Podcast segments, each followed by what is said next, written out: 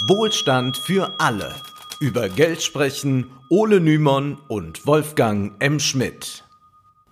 Hallo und herzlich willkommen. Hallo Wolfgang. Hallo Ole. In Folge 70 haben wir über Trinkgeld gesprochen und haben debattiert, ob das Trinkgeld Lohndumping subventioniert. Ein besonders wichtiges Beispiel waren dabei die USA, denn der Mindestlohn, der sonst 7,25 Dollar beträgt, kann bei Tipped Workers, also bei Trinkgeldarbeitern, umgangen werden. Ihr Mindestlohn beträgt dann nur knapp über 2 Dollar. Und damit sind wir bereits beim heutigen Thema, nämlich beim Mindestlohn. Wir wollen heute erklären, wozu Mindestlöhne überhaupt gefördert, äh, gefordert werden und wieso sich die sogenannten Top-Ökonomen unseres Landes vor der Einführung des Mindestlohnes immer wieder dagegen ausgesprochen haben. Um diese Mindestlohndebatte soll es gehen und wir können schon einmal eines vorweg verraten, sie haben mit diesen Prognosen immer wieder kläglich daneben gelegen. Aber dazu kommen wir gleich. Werbung diese Folge wird präsentiert vom Surkamp Verlag. Wer unseren Podcast schon länger hört, der weiß, dass viele der von uns zitierten Autoren dort erschienen sind, etwa Gabriel Sückmann, Branko Milanovic oder Bertolt Brecht. Surkamp veröffentlicht jedoch nicht nur Bücher, sondern auch einen Videopodcast, den Surkamp Espresso. Dort werden immer thematisch gebündelt vier verschiedene Bücher vorgestellt. Und in der aktuellen Folge geht es um Wirtschaft. Sie heißt Kapitalismus global, Geld regiert die Welt. Vorgestellt wird unter anderem das Buch von Katharina Pistor, die kürzlich im WFA-Spezial zu Gast war. Der Lektor selbst spricht über ihren Code des Kapitals und er verrät, dass er bisher in keinem anderen Buch eine so gute Erklärung dafür gelesen hat, was beim Zusammenbruch des internationalen Finanzmarkts 2007-2008 mit den Lehman Brothers genau passiert ist. Mehr Informationen gibt es unter www.surkamp.de-kapital. Den YouTube-Link zur aktuellen Folge vom Espresso findet ihr natürlich auch in der Episodenbeschreibung. Zurück zum Mindestlohn. Derzeit beträgt der gesetzliche Mindestlohn in Deutschland 9,50 Euro pro Stunde. Ab 1. Juli wird er dann enorm angehoben auf 9,60 Euro. Doch wieso gibt es überhaupt solch einen Mindestlohn. Die Grundidee ist recht simpel. Es geht um Existenzsicherung. Eine Marktgesellschaft lässt sich nur dann legitimieren, wenn der Lohn auch zum Leben reicht. Der Sozialökonom und Wirtschaftsethiker Sebastian Thieme schreibt in seinem Aufsatz Selbsterhaltung im Markt zur Rolle des Mindestlohns in der Marktgesellschaft folgendes. Da die Individuen in einer Arbeits- und Marktgesellschaft dezidiert absolut abhängig vom Verkauf ihrer Arbeitskraft am Arbeitsmarkt sein sollen, folgt daraus unmittelbar und notwendig ein Anspruch auf Arbeit und ein Mindestlohn. Der Anspruch auf eine Lohnarbeit ist deshalb absolut notwendig, weil es den Individuen in dieser Gesellschaft nur auf diese Weise möglich ist, ihre Selbsterhaltung zu bewerkstelligen. Ohne den Anspruch auf Lohnarbeit wäre ein solches Gesellschaftskonzept nicht zumutbar, weil dann bereits die Möglichkeit auf Selbsterhaltung fehlen würde. Allerdings sagt der Anspruch auf Lohnarbeit noch nichts darüber aus, ob die Lohnarbeit tatsächlich die Selbsterhaltung bewerkstelligt. Deshalb ist ein Mindestlohn notwendig, der genau das als Mindeststandard festzuschreiben hat. Der Mindestlohn soll also erstens das Überleben sichern, gleichzeitig hat er aber noch eine zweite Funktion, wie Thiem erklärt. Zitat, der Sozialstaat hat sowohl einen Anspruch auf Arbeit als auch einen Mindestlohn zu gewährleisten. In der Konsequenz muss er somit auch für Markthygiene sorgen, indem alle Unternehmen vom Markt verschwinden, die nicht den Mindeststandards genügen, das heißt keine Mindestlöhne zahlen können oder wollen. Unternehmen, die diese Mindeststandards nicht erfüllen, würden die Zumutbarkeit und mithin die ethische Legitimierbarkeit einer Arbeits- und Marktgesellschaft gefährden. Zudem ließe sich auch fragen, inwiefern solche Unternehmen überhaupt wirtschaftlich effizient sein können, wenn sie faktisch Raubbau an ihren Produktionsfaktoren betreiben, also nicht sicherstellen, dass die Selbsterhaltung und mithin die Reproduktion des Faktors Arbeit garantiert sind. Nur mit einem Mindestlohn und einem Recht auf Arbeit ließe sich laut Thieme eine Marktgesellschaft überhaupt legitimieren. Viele Gesellschaften wählen jedoch einen anderen Weg, um die Subsistenz ihrer Mitglieder sicherzustellen, etwa den, den Deutschland nach der Agenda 2010 beschritten hat. Dort wurde ein großer Niedriglohnsektor geschaffen, das hat man ja auch damals stolz verkündet, dessen Löhne nicht zum Leben reichen und die dann von staatlicher Seite aus aufgestockt werden. Viele Liberale bevorzugen diese Variante, denn dass der Staat privaten Unternehmen vorschreibt, dass ein bestimmter Lohn nicht unterschritten werden darf, ist ja ein starker Einschnitt in die so hochgehaltene Vertragsfreiheit. Wir wissen ja, jeder Arbeitsvertrag kommt völlig freiwillig zustande. Niemand wird gezwungen, einen schlecht bezahlten Job anzunehmen. Schön wär's. Aber der Mindestlohn ist wirklich ein schlimmer Eingriff in die bürgerliche Freiheit. Da kann man schon mal zustimmen. Deshalb gab es auch lange Zeit über immer wieder Proteste von Liberalen. Der FDP-Politiker Guido Westerwelle, der warnte 2007. Da gab es in Deutschland ja noch gar keinen Mindestlohn. Ein Mindestlohn sei DDR pur ohne Mauer. Das ist natürlich ziemlicher Schluss. Ja, das spricht dann so für sich, ja. Genau, da muss man eigentlich kaum noch was zu sagen, außer vielleicht, dass es Schluss ist und dass ein Blick in die Geschichtsbücher schon gereicht hätte, um ihm zu zeigen, dass es zum Beispiel in den USA, ja, sozialistischer Vorzeigestaat, bereits seit 1938 einen gesetzlichen Mindestlohn gibt. Dort wird der Mindestlohn auf Bundesebene festgelegt. In allen Bundesstaaten gilt dieser Mindestlohn also, außer die Bundesstaaten selbst schreiben sogar einen höheren Mindestlohn vor, machen einige. Ein Blick auf diese Geschichte hätte gereicht, um auch einem Guido Westerwelle klarzumachen, dass Mindestlohn mit Mauerbau nur bedingt zu tun hat. Aber wir werden heute sehen, dass viele Liberale und Konservative es beim Thema Mindestlohn mit Fakten nicht so genau nehmen. Und das betrifft keineswegs nur Politiker, sondern auch Wissenschaftler. Allen voran die sogenannten Top-Ökonomen sind da ein wunderbares Beispiel. Der Begriff Top-Ökonom, der fällt immer dann, wenn neoliberale Journalisten neoliberale Ökonomen besonders seriös aussehen lassen wollen. Etwa 2008, da hieß es bei der Welt, Top-Ökonomen warnen vor Mindestlohn. Aber auch heute können wir diesen Begriff immer wieder hören, wenn etwa es darum geht, noch einmal zu erklären, warum diese Staatsschulden so immens gefährlich für uns alle sind und vor allem auch für die Kinder und Kindeskinder. Einer dieser Top-Ökonomen, die vor dem Mindestlohn warnten, ist unser guter Freund Hans-Werner Sinn. Grüße gehen raus. Seine Argumentation, warum so ein Mindestlohn ganz, ganz schädlich ist, die war zwar recht abenteuerlich, aber dennoch repräsentativ für die Top-Ökonomen und deshalb wollen wir sie an dieser Stelle noch einmal wiedergeben. In einem Artikel für den IFO-Schnelldienst, also das IFO ist das Institut, das er lange Zeit geleistet hat, äh, für den IFO-Schnelldienst, da schrieb er 2008, jeder, der arbeiten will, sollte arbeiten können und dann genug zum Leben haben. Das ist eine Forderung, die wohl die meisten Deutschen und die Ökonomen des Landes eint. Das ist übrigens schon schön, kurz mal, dass er sagt, äh, jeder, der arbeiten will, sollte genug zum Leben haben. Also wer das nicht will, da äh, ja. kann man mal den Umkehrschluss ziehen. Das ist eine ja. Forderung, die wohl die meisten Deutschen und Ökonomen des Landes eint.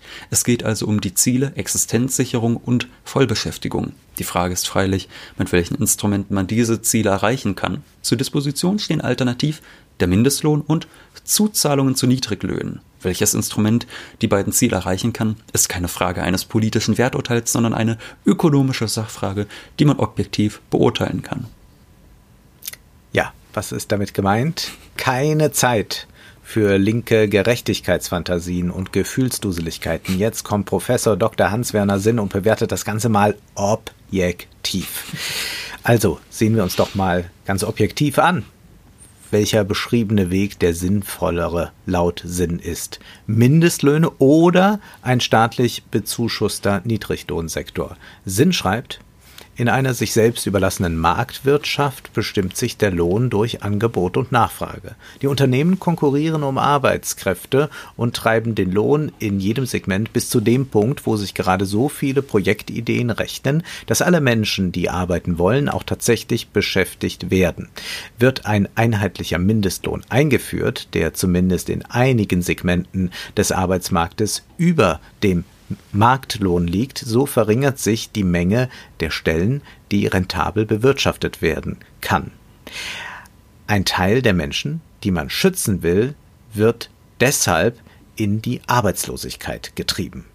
Dies zeigt, dass der Mindestlohn ein untaugliches Instrument zur Erreichung der beiden oben genannten Ziele ist. Von einem Mindestlohn, den man nicht bekommt, kann man nicht leben.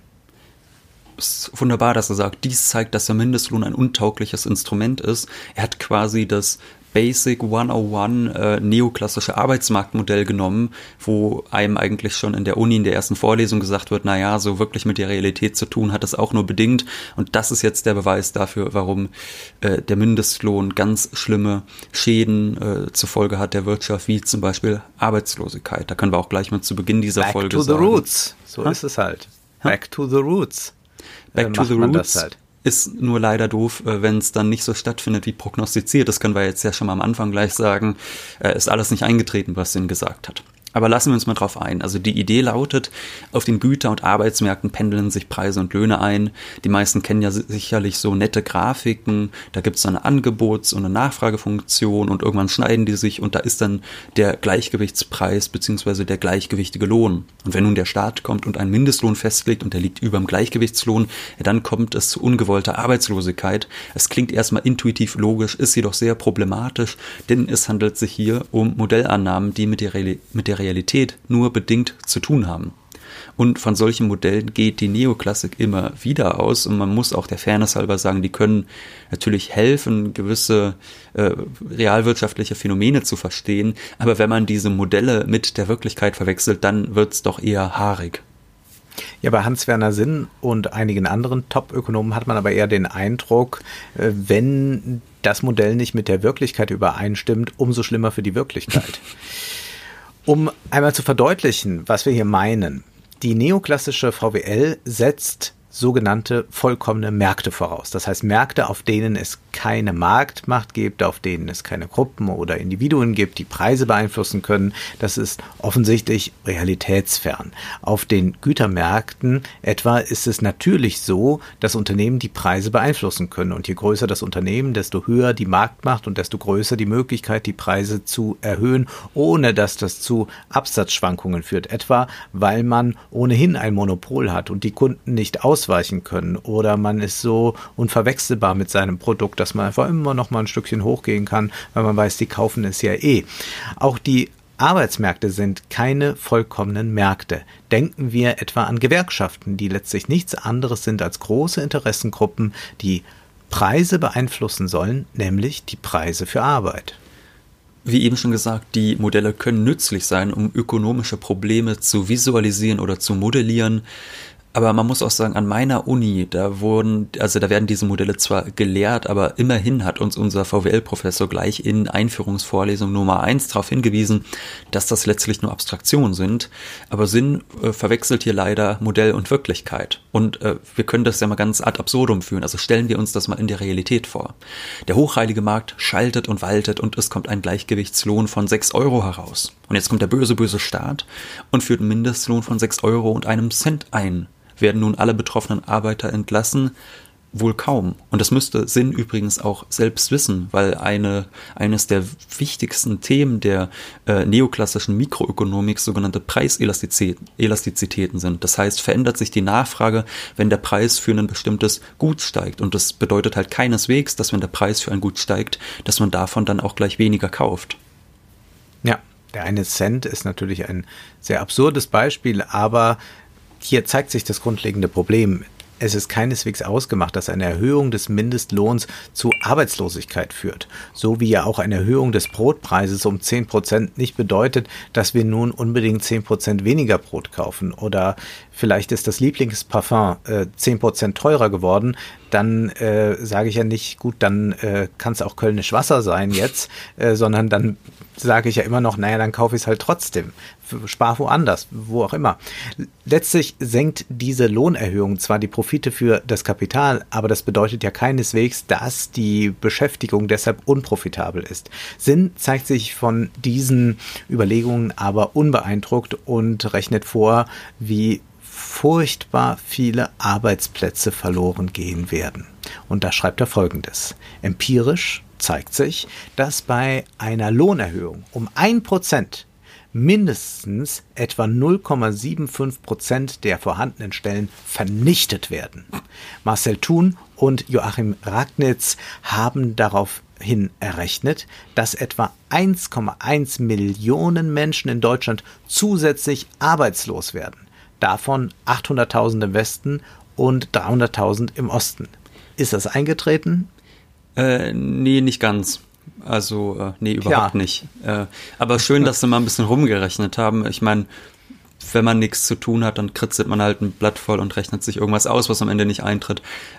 Ja, vor allen Dingen wundere ich mich das nochmal, wenn er, wenn er doch eh sagt, ja, also wenn er doch eh sagt, dass das 0,7 Prozent dann äh, ausmacht, also was dann nochmal, es kann ja auch jetzt dann, nach, wenn das Modell so einfach ist, jeder mit dem Taschenrechner selbst erledigen. Also da brauche ich jetzt nicht nochmal ein paar Top-Ökonomen für. Ja. Wenn das Modell ja so klar ist. Naja. Ja, und wie stellt man sich das eigentlich vor? Am Friseursalon arbeiten vier Leute und dann sagt der Inhaber, ah, jetzt ist der Lohn um ein Prozent gestiegen, jetzt muss ich mal 0,75 Prozent meiner Beschäftigten abbauen oder was? Also es ist wirklich ja. ganz, ganz, ganz ulkig. Nun, man könnte natürlich sagen, wo ist das Problem, wenn diese Jobs wegfallen?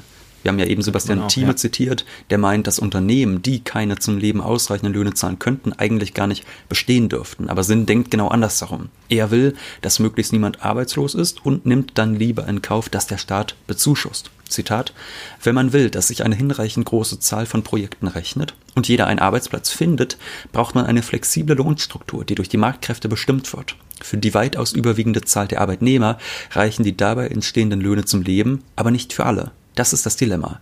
Dieses Dilemma kann man nur durch Zuzahlungen auflösen. Diese Idee ist keineswegs neu. Schon der neoliberale Denker Milton Friedman sprach sich für staatliche Zuschüsse aus, um ein gewisses Grundeinkommen, ja, man muss hier sagen, Grundeinkommen zu erreichen. Genau deshalb gilt er tatsächlich als einer der Vordenker des bedingungslosen Grundeinkommens. Viele linke Grundeinkommensbefürworter, die wissen gar nicht, dass das Projekt früher einmal gar nicht links war, überhaupt nicht links war. In seinem Hauptwerk Kapitalismus und Freiheit schreibt Friedman über ein solches Programm zur Unterstützung der Armen folgendes. Es soll zwar auf dem Markt funktionieren, dabei jedoch soweit irgend möglich den Markt nicht stören und seine Funktionsweise nicht beeinträchtigen. Dies ist ein Fehler von Preissubventionen, Mindestlohnsätzen, Fixtarifen und ähnlichem. Friedman ist also auch Gegner von Mindestlöhnen. Sein Vorschlag lautet, die Maßnahme, die sich aus rein technischen Gründen anbietet, ist eine negative Einkommensteuer. Derzeit besteht nach dem Bundeseinkommensteuergesetz ein Steuerfreibetrag von 600 Dollar pro Person. Wenn eine Person ein steuerpflichtiges Einkommen von 100 Dollar bezieht, das heißt ein Einkommen von 100 Dollar über dem Steuerfreibetrag, zahlt sie dafür Steuern. Nach meinem Vorschlag würde sie, wenn das Einkommen minus 100 Dollar betrüge, das heißt 100 Dollar weniger als der Steuerfreibetrag, negative Steuern bezahlen, also eine Zuwendung erhalten. Wenn der Zuwendungssatz beispielsweise 50 Prozent wäre, würde sie in unserem Beispiel 50 Dollar erhalten. So könnten die Marktmechanismen ungestört bleiben und gleichzeitig könnte für das Überleben aller gesorgt werden. Friedman schreibt, auf diese Weise könnte eine Grundlage geschaffen werden, die im Einkommen des Einzelnen niemals unterschritten werden könnte. In unserem simplen Beispiel 300 Dollar pro Person. Die genaue Höhe des Grundeinkommens hinge davon ab, was die öffentliche Hand aufbringen könnte. Und da kann man ja eigentlich noch hinzufügen, die öffentliche Hand muss natürlich auch ans Sparen denken, ja. Also ich kann ja. jetzt nicht zu viel aufbringen. Das ist nämlich dann der nächste Schritt, dass man dann sagt, na ja, also es können auch mal weniger sein als 300 Dollar. Viel anders sind Zinsvorstellungen ehrlich gesagt auch nicht. Ja, die Marktpreise, die sollen sich frei finden und wer nicht genug zum Überleben erhält, der bekommt staatliche Zuschüsse. Das ganze System soll so aufgebaut sein, dass Arbeitende besser gestellt sind als Arbeitslose. Man spricht auch von aktivierender Arbeitsmarktpolitik und letztlich funktioniert der deutsche Sozialstaat auch heute noch genauso, obwohl es mittlerweile einen Mindestlohn gibt. Nur noch mal zur Erinnerung, der von Sinn zitierte Artikel, der ist von 2008 und erst sieben Jahre später, also zum 1. Januar 2015, wurde der Mindestlohn eingeführt in Deutschland.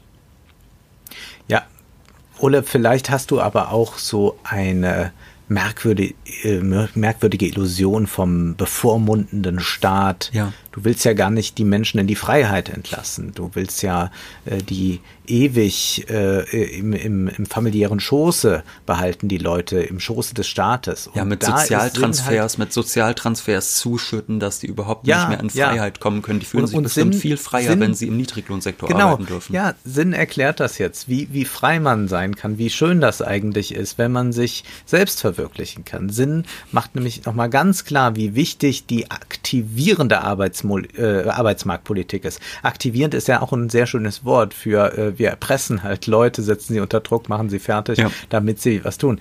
Ähm, und dann macht er sich auch Sorgen um die Arbeitslosen und um deren Selbstverwirklichung. Er schreibt, ich habe nie verstanden, wieso man glauben konnte, arbeitsfähigen Menschen helfen zu können, indem man ihnen immer mehr Geld fürs Wegbleiben statt fürs Mitmachen gibt. Ob ich an Christdemokraten, Sozialdemokraten, Liberale oder Grüne denke, nirgends entdecke ich eine ethische Grundhaltung, die die Selbstverwirklichung des Menschen in der Arbeitslosigkeit zur gesellschaftlichen Priorität erklären würde. Das ist wirklich was, das muss man sich auf der Zunge zergehen lassen, förmlich. Es ist auch ein sehr, sehr amüsanter Text. Wir haben den natürlich in der Beschreibung verlinkt. Die Menschen sollen im Niedriglohnsektor schuften, dann durch den Staat ihr Gnadenbrot erhalten und das Ganze sollen sie dann auch als Selbstverwirklichung wahrnehmen. So eine intellektuelle Glanzleistung, die kann natürlich nur von Hans-Werner Sinn kommen und am Ende des Textes wiederholt er das dann sogar noch einmal und schreibt, Unsere Sozialstandards müssen wir verteidigen und verbessern, aber wir müssen die Bedingungen, unter denen wir staatliches Geld zur Verfügung stellen wollen, überdenken. Mehr fürs Mitmachen, damit wir weniger fürs Wegbleiben bezahlen müssen, das sollte die Devise der staatlichen Sozialpolitik sein. Wenn wir diese Devise beherzigen, werden gerade auch jene Menschen in unserem Land wieder eine Perspektive haben, denen der Sozialstaat alter Prägung die Chance zur Selbstverwirklichung geraubt hat. Also ich muss nochmal sagen, es ist sehr, sehr schön, wie er das formuliert. Mehr fürs Mitmachen. Ja, da kommt mir sofort dieses Lied in den Sinn. Jetzt wird wieder in die Hände gespuckt. Wir steigern das Bruttosozialprodukt. Nur, ja, dass da das eher ironisch gemeint war dran. damals. Ja, genau. Äh, das ist äh, sehr schön. Man stellt sich auch äh, Hans-Werner Sinn vor, wie er vielleicht so ein Amazon-Lager besucht und dann äh, zu all den dort äh, Schuftenden sagt, ist das nicht toll, sich hier selbst zu verwirklichen? Gott sei Dank müsst ihr nicht auf dem Sofa sitzen. Ja, ja, also äh, seinem Spitznamen Professor Unsinn machte ja alle Ehre, aber wir wollen uns jetzt gar nicht zu sehr über diesen einen Top-Ökonomen mokieren, denn an diesem Text kann man einiges studieren, was im Hinblick auf die Mindestlohndebatte schiefgelaufen ist und was ja auch dann medial ständig reproduziert wurde. Zuallererst, die grundlegenden Modelle, die angelegt werden, sind mindestens fragwürdig. Das neoklassische Arbeitsmarktmodell aus äh, der Vorlesung im ersten Semester reicht eben nicht aus, um die realen Arbeitsmärkte in all ihrer Komplexität zu verstehen. Und wenn sich die Realität frecherweise nicht an das Modell hält, dann schaut ein Hans-Werner Sinn und mit ihm viele andere sogenannte Top-Ökonomen doof in die Wäsche. Alle Prognosen, das muss man hier nochmal klar sagen, die Sinn und seine Kumpanen über Mindestlohn und dessen verheerende Wirkungen angestellt haben, die haben sich als völlig haltlos herausgestellt. Und man könnte nun gönnerhaft sein und sagen, ja, das ist alles sehr bedauerlich, aber das ist halt den falschen Modellen zuzuschreiben. Da würde ich sagen, da sollte man sich aber nicht zu sicher sein. Also ein Hans-Werner Sinn mhm. weiß ja schon, was weiß ich, dass es sowas wie Preiselastizitäten zum Beispiel gibt. Also der ist ja nicht völlig auf den Kopf gefallen. Äh, von daher muss man auch mal festhalten. Auch wenn sich Sinn gerne hinter so einer angeblichen wissenschaftlichen Objektivität verschanzt, ist es doch sehr auffällig, dass seine politischen Vorschläge immer wieder nur dem Kapital zugutekommen, selbst wenn seine Argumentation objektiv falsch ist, ein Schelm, wer Böses dabei denkt. Und ein weiteres Problem wird von Sinn einfach verkehrt, denn es ist völlig klar, dass Menschen, die jeden Tag harte Arbeit im Niedriglohnsektor durchführen, sich sehr entfremdet fühlen. Und anstatt auf dieses Problem einzugehen, behauptet Sinn, der böse Staat mit seinen sozialen Wohltaten verhindere die Selbstverwirklichung. Hier wird also die Ausbeutung zur reinen Freude erklärt. Dieser Text mag nun besonders kurios sein, aber er fördert gut zutage, wie es um die sogenannten Top-Ökonomen steht und in wessen Interesse sie forschen und von ihren großen Forschungen dann berichten. Die letzten fünf Jahre haben jedenfalls gezeigt, dass der Mindestlohn keineswegs die negativen Auswirkungen gezeitigt hat, die ihm zugeschrieben worden sind vorher. Äh, die prognostizierte Arbeitslosigkeit ist nicht eingetreten und das ist ja auch kein Wunder. Denn weiterhin ist das Hartz-IV-System darauf ausgelegt, Menschen zur Arbeit zu zwingen und weiterhin werden die Löhne vieler Menschen staatlich bezuschusst. Daran hat auch der Mindestlohn nichts geändert. Ja, und der Mindestlohn ist immer noch viel zu niedrig und es gibt immer noch viele Menschen, die gar keinen Mindestlohn erhalten. Aber darum soll es in der nächsten Folge gehen. Jetzt heißt es erst einmal, Zeit ist Geld. Prosit. Das war Wohlstand für alle. Ihr könnt uns finanziell unterstützen über paypal.me-ole und Wolfgang oder über die in der Beschreibung angegebene Bankverbindung. Herzlichen Dank.